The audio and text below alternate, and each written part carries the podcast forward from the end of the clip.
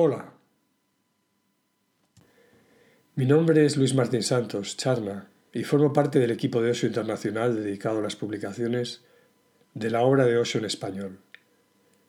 En este espacio y haciendo uso de las diferentes redes sociales, te vamos a ir presentando los últimos libros de Osho traducidos y publicados al español.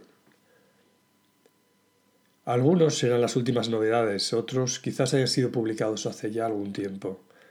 Libros extraordinarios a los que ahora les volveremos a dar atención para que conozcas un poco mejor el tesoro en forma de legado que nos ha dejado Osho en todos sus libros. En vida de Osho, todas sus charlas fueron recogidas y publicadas en forma de libros que él mismo pudo ver y titular, generando una biblioteca con más de 250 títulos originales publicados en inglés y otro número similar de títulos en hindi. De entre todos ellos, al español se han traducido hasta ahora cerca de 200 títulos, muchos de ellos originales y otras recopilaciones creadas siguiendo las indicaciones previas de Osho, que han acercado su obra a millones de personas en la actualidad en casi 60 idiomas. El título que os vamos a presentar hoy se titula La magia de ser tú mismo, el despertar de tu propia conciencia, y está integrado en la colección Authentic Living. Estas charlas fueron dadas por Osho durante su estancia en Estados Unidos, en la comunidad creada en el desierto de Oregon y recientemente popularizada a través del documental Wild Wild Country de la plataforma Netflix. En la serie se recogen las peripecias de la comunidad creada alrededor de Osho, poniendo el foco y dando el protagonismo a las andanzas de la en aquel momento su secretaria Sheila Silverman, pero que de forma intencionada evitan hablar de Osho, adentrarse en su mensaje sus enseñanzas o explicar el sentido de aquel extraordinario experimento comunitario. Osho al interrumpir su silencio público, que duró tres años y medio, comenzó a hablar con fuerza inusitada, sacudiendo los cimientos de la búsqueda, cuestionando en el buscador cosas como la existencia de Dios, exponiendo los condicionamientos que aprisionan nuestra experiencia cotidiana, moldeada por la religión y los condicionamientos sociales, y en sus propias palabras, tratando de limar la singular naturaleza con la que hemos nacido, en un intento de alumbrar el despertar de tu propia conciencia. Pero sin más preámbulos, vamos a leer uno de los capítulos. Relájate y ponte cómodo. Capítulo 6. La destilación de los espíritus rebeldes. Osho, ¿por qué eras tan travieso de pequeño? ¿Acaso crees que he cambiado? En absoluto. Sigo siendo el mismo. No he permitido que nadie estropeara mi infancia, y aunque te parezcan travesuras, yo nunca lo he visto así. Todavía hoy sigo pensando que nada de lo que hice fue una travesura. Tenía mis motivos, motivos muy válidos. Por ejemplo, el día que pasé de la enseñanza media a la superior, en el instituto solían rezar al empezar el día. Era una canción muy famosa de Mirza Iqbal, que es uno de los más renombrados poetas urdus de la actualidad. En lo que se refiere al lenguaje, sus escritos son una obra de arte, pero la filosofía que contienen es horrible. La canción dice, mi país, mi nación es el mejor. Mi país es un bello jardín y somos los ruiseñores de este jardín. Y así prosigue. Le dije al director que estaba frente a dos mil estudiantes y cincuenta profesores. No quiero participar en esta oración, porque para mí esto es un auténtico disparate. Todos los países piensan igual de sí mismos, y todos los países tienen ego. Pregunta a los chinos, pregunta a los alemanes, pregunta a los ingleses o a quien sea, todos piensan igual. Por eso, lo que ha escrito Iqbal es un despropósito en cuanto a trasfondo filosófico. Yo estoy en contra del concepto de nación. El mundo es uno. No puedo decir que mi país sea mejor que los demás. Ni siquiera entiendo por qué hay que cantar esa canción. No solo estoy en contra del nacionalismo, sino que esta canción ni siquiera dice la verdad, porque ¿qué es lo que tenemos? Pobreza, esclavitud, hambre, enfermedad, aumento de la población y aumento de los problemas. ¿Y esto es lo que llaman nuestro jardín y nosotros los ruiseñores? Yo no veo ruiseñores por ninguna parte. Hay 50 profesores. ¿Alguno puede levantar la mano y decir soy un ruiseñor? Que cante y veremos. Hay dos mil estudiantes. ¿Alguien puede decirlo? Fíjate en esos pobres estudiantes. Tenían que desplazarse muchos kilómetros desde sus lejanas aldeas todos los días, porque era la única escuela que había en una radio de al menos 30 kilómetros de la ciudad. Vienen a pie y llegan cansados y hambrientos. He visto lo que traen. Solo un poco de pan seco, ni siquiera tienen mantequilla o un poco de sal. Eso es lo único que tienen para comer cada día. ¿Estos son vuestros árboles y vuestro jardín? En realidad tampoco es así. No me importa que el poeta Iqbal haya recibido el premio Nobel. Me da igual. Eso no me obliga a cantar esta canción, a decir mentiras. El director estaba tan indignado y ofuscado que no podía pronunciar ni una palabra. Se había puesto rojo. Temblando, fue a su despacho y regresó con su famosa vara, aunque no la usaba a menudo. Me ordenó que pusiese las manos frente a él. Esta es mi respuesta, recuérdalo, me dijo. Estas son mis manos, repliqué. Puede golpearme en las manos y en todo el cuerpo si quiere, pero recuerde que de aquí iré directamente a la comisaría de policía, porque la ley lo prohíbe, y usted y su vara irán a la cárcel. Iba contra la ley pegar a un alumno, pero nadie hacía caso. Aún hoy en la India se pega a los alumnos, aunque desde hace 50 años una ley prohíbe la agresión física a los alumnos. Usted decide, le dije. Aquí están mis manos. Ahí está su vara y ahí está usted.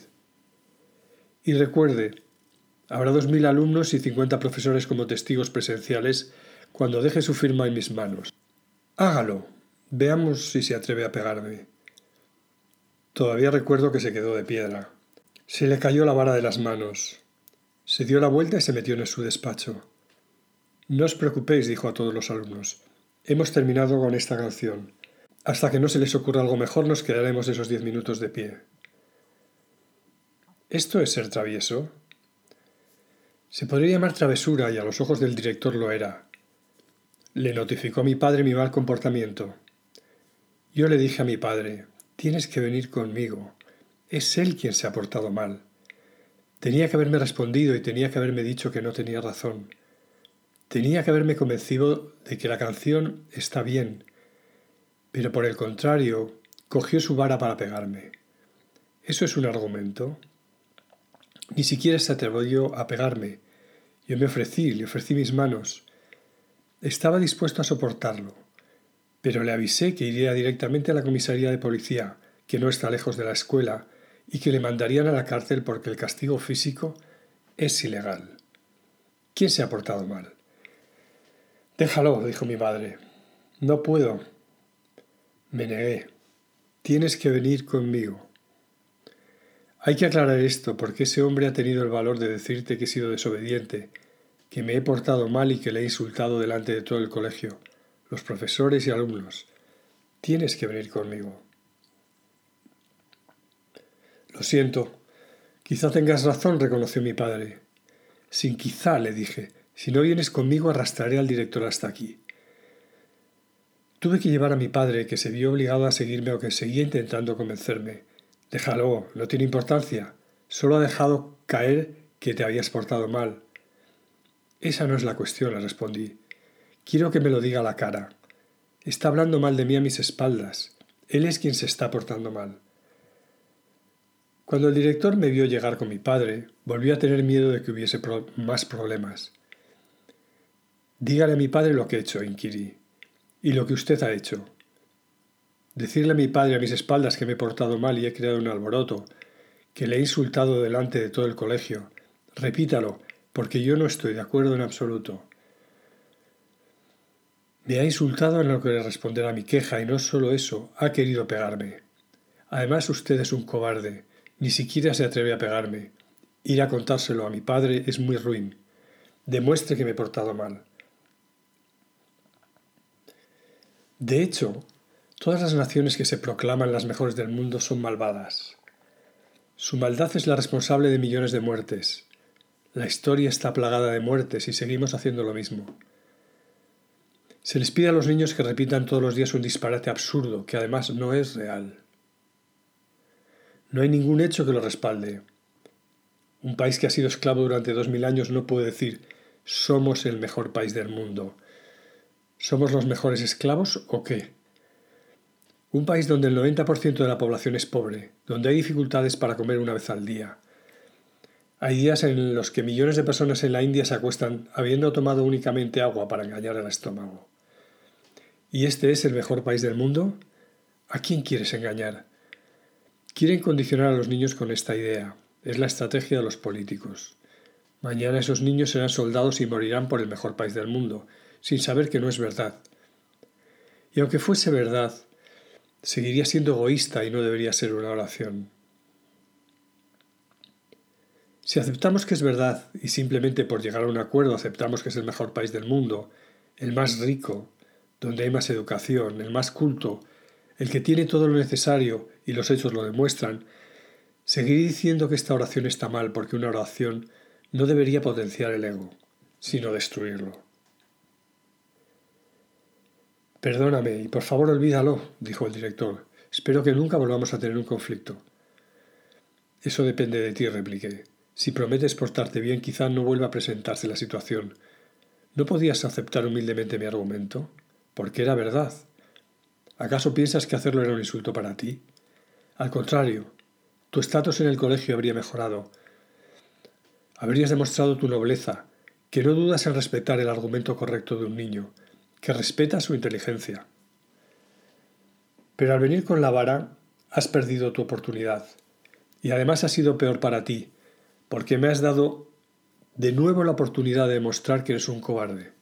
No eres inteligente, no respetas la inteligencia de un niño, y además eres un cobarde.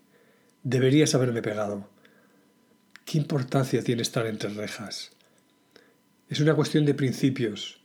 Si tienes razón no importa que te encierren, pero cuando tienes razón tienes que luchar por ello. Me evitó completamente durante tres años, pero yo no diría que fue una travesura, aunque pueda parecerlo. En realidad no veo nada que indique que fue una travesura. Durante tres años, mientras cursaba la enseñanza superior, seguimos con el silencio.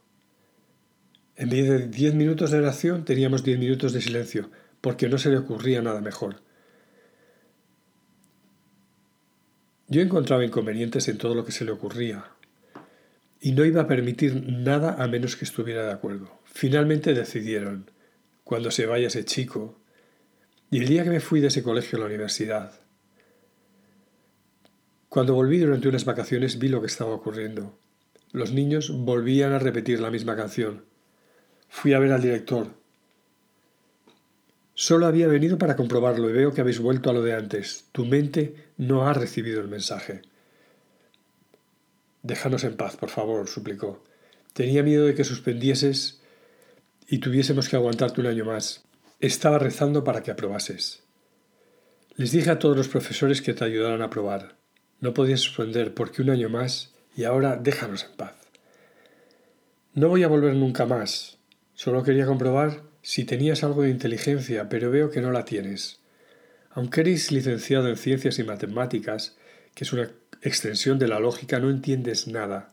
No volveré, porque ahora tengo trabajo en la universidad. Ahí hay tantos problemas que no me interesa tu colegio. Uno de mis profesores del instituto era un tal señor Nigam. Nos daba clases de química. Yo lo conocía y toda la ciudad también, pero era un hombre muy malhumorado, era violento e idiota, y nadie se atrevía a levantarle la voz. Mató a su mujer y yo fui el único testigo. Fui testigo porque estaba subido a un árbol de mangos. Los mangos estaban casi maduros y el árbol no tenía dueño, de modo que yo no estaba robando. En la India plantan mangos al borde de la carretera porque dan mucha sombra y también dan frutos muy buenos. Por eso hay mucha gente que planta mangos como una obra caritativa. La Asociación Municipal y otras organizaciones los plantan. De modo que era un árbol público y nadie podía decirme me está robando ni nada parecido. Ese mango estaba justamente al lado del terreno del señor Nigam, pero estaba fuera y él no se había dado cuenta de que yo estaba subido al árbol. Estaba anocheciendo. El sol ya casi se había puesto y vi cómo arrastraba a su mujer. La empujó al pozo. En su jardín había un pozo y luego se puso a chillar. Mi mujer se ha caído al pozo. Los vecinos acudieron corriendo. Yo me bajé del árbol, pero pensé que era mejor preguntarle primero a mi padre si tenía que inmiscuirme en aquello, ya que yo era el único testigo que había visto cómo el hombre empujaba a su mujer al pozo. Mi padre dijo, en primer lugar, ¿qué estabas haciendo allí? Solo estaba cogiendo mangos, respondí. Y aunque fuese un delito, no es tan grave como para que tenga que quedarme callado si veo que un hombre tira a su mujer a un pozo. Y si hay un castigo, estoy dispuesto a aceptarlo. He cogido dos mangos. Si alguien quiere poner un precio, que lo haga, pero quiero saber qué debo hacer. ¿Debería contarlo? Ese hombre está intentando demostrar que su mujer se ha caído. La mujer se murió, ya que el pozo era muy profundo. Una parte de mi ciudad está encima de una colina y la otra mitad está en el valle. Es muy difícil montar en bicicleta en esta zona porque aunque es muy fácil bajar, luego hay que subir andando con la bicicleta. Tampoco se pueden usar los rickshaws, por el mismo motivo. De modo que la mitad de la ciudad está en la colina, una colina muy plana que de repente tiene una pendiente. La mitad de la ciudad está en la pendiente y la otra mitad, la ciudad principal, está en el valle, con el mercado central y todo lo demás. En el valle es muy fácil hacer pozos, puedes hacerlo tú mismo, no cuesta demasiado trabajo. Si cavas dos metros o dos metros y medio, es suficiente para sacar agua, porque el río pasa justamente al lado. Pero en la cima hay que cavar por lo menos 20 metros. El señor Nigam vivía en la cima, así que su pozo era muy hondo. Tenía 20 metros y el agua estaba muy profunda. Cuando por fin llegaron, la mujer ya había muerto. Es posible que muriera antes de tocar el fondo. Caer 20 metros por un pozo. ¿Debió golpearse con algo? No era un pozo muy ancho, así que debió golpearse contra las paredes, porque cuando sacaron su cuerpo sangraba por muchas partes. Tenía heridas en la cabeza y por el cuerpo. Debió morir mientras caía, o tal vez perdió la poca vida que le quedaba cuando cayó en el agua. El primer día que ese hombre volvió a dar clase, primero se pasa lista. Todo el que está presente dice, sí señor, presente señor. Si falta alguien, nadie dice nada y lo marcan como ausente. Yo dije, sí, caballero. Él me miró. ¿No ves que todo el mundo contesta sí, señor? Dijo, ¿por qué dices sí, caballero? ¿Es que no tienes respeto por el profesor? Yo respeto a las personas respetables, repliqué, pero le conozco muy bien. El día que su mujer cayó al pozo, yo presencié toda la escena desde el mango que está frente a su casa. Todavía puedo hacer que abran el sumario. ¿Y quiere que le llame señor? En clase hay un alumno que vive al lado de una prostituta. Usted va a verla casi todos los días. Si quiere puedo decir el nombre de ese niño y pedirle que se ponga de pie, para que cuente que todos los días le ve en casa de una prostituta. Aquí hay otro niño cuyo padre vende vino y todo tipo de drogas. Puedo decirle que se levante para que explique el tipo de cosas que usted le compra a su padre. ¿Y todavía quiere que le llames señor? Sé que parece una maldad, aunque a mí no me lo parezca. Estaba muy alterado y enfadado. Me llevó al despacho del director y éste dijo Es mejor que lleguéis a un acuerdo. No, dijo el profesor, este niño quiere alborotar a toda la clase. Les está convenciendo para que mañana no me llamen señor. Esas son mis razones, expliqué. Dígame usted si tengo que seguir llamándole señor. A mí ya me parece excesivo llamarle caballero, pero si no lo acepta encontraré algo peor. El director lo llevó a una parte y le dijo, es mejor que aceptes que te llame caballero. No es un insulto, es totalmente respetable, no te perjudica, porque por lo que está diciendo y tiene pruebas. Asegura que presenció cómo empujaste a tu mujer. Es peligroso, puede ir a la policía y meterte en un lío. Y no le asusta tu violencia ni las cosas que suelen amedrentar a los vecinos. El hombre tuvo que conformarse con que le llamara caballero. Y toda la clase hizo lo mismo. Entonces empecé a extenderlo a otras clases. Tenés que llamarle caballero. Finalmente presentó la dimisión. Al ver que todo el colegio había escuchado lo que yo había estado contando, renunció, y no solo renunció, sino que se trasladó de ciudad. Puedes decir que es maldad, pero yo no lo veo así. Tenía buenos motivos y sigo pensando lo mismo. Estaba perfectamente bien. De hecho, deberían haber expulsado a este hombre del colegio y del pueblo mucho antes. Y yo usé una buena estrategia. No era violenta. Él se fue solo. Fui el único en ir a despedirle a la estación. Todavía recuerdo que me miró como si quisiera asesinarme a mí mismo. Pero el tren emprendió la marcha y yo seguí despidiéndome con la mano. Fui corriendo hasta el extremo del andén y grité No se preocupe, algún día iré a visitarle allí donde esté. El mundo, visto con los ojos de un niño, parece otra cosa. Tienes que comprender el punto de vista de un niño porque no es interesado, es inocente, no tiene miedo, ve las cosas como son, y si todos los niños pudiesen vivir de acuerdo con su comprensión de las cosas, te darías cuenta de que todos ellos son traviesos. Tú lo interpretas como una maldad porque tu punto de vista no es inocente.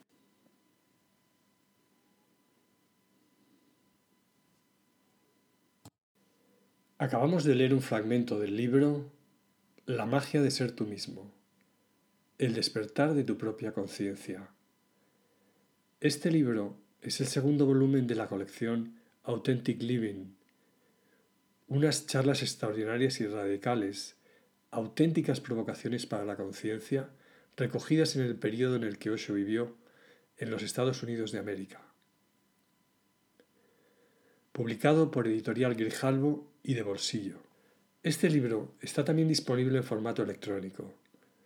Si estás interesado en estos episodios, puedes suscribirte a este podcast. También nos puedes encontrar en las redes sociales, Facebook, Instagram, Twitter, Pinterest, LinkedIn, como Osho Español y además en la web oshoaprendermeditación.com. Los textos que hemos leído y algunos otros materiales utilizados son copyright Osho International Foundation www.osho.com barra copyright usados con permiso.